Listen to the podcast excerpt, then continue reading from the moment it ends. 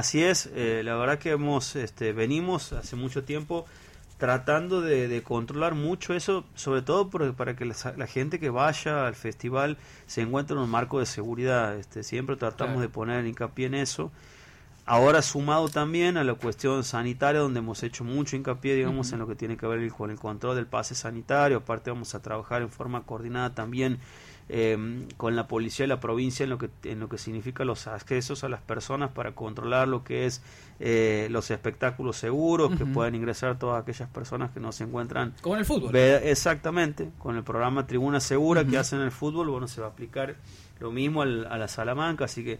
eh, tratamos de que exista una seguridad sanitaria y también una seguridad en cuanto eh, a la protección de las personas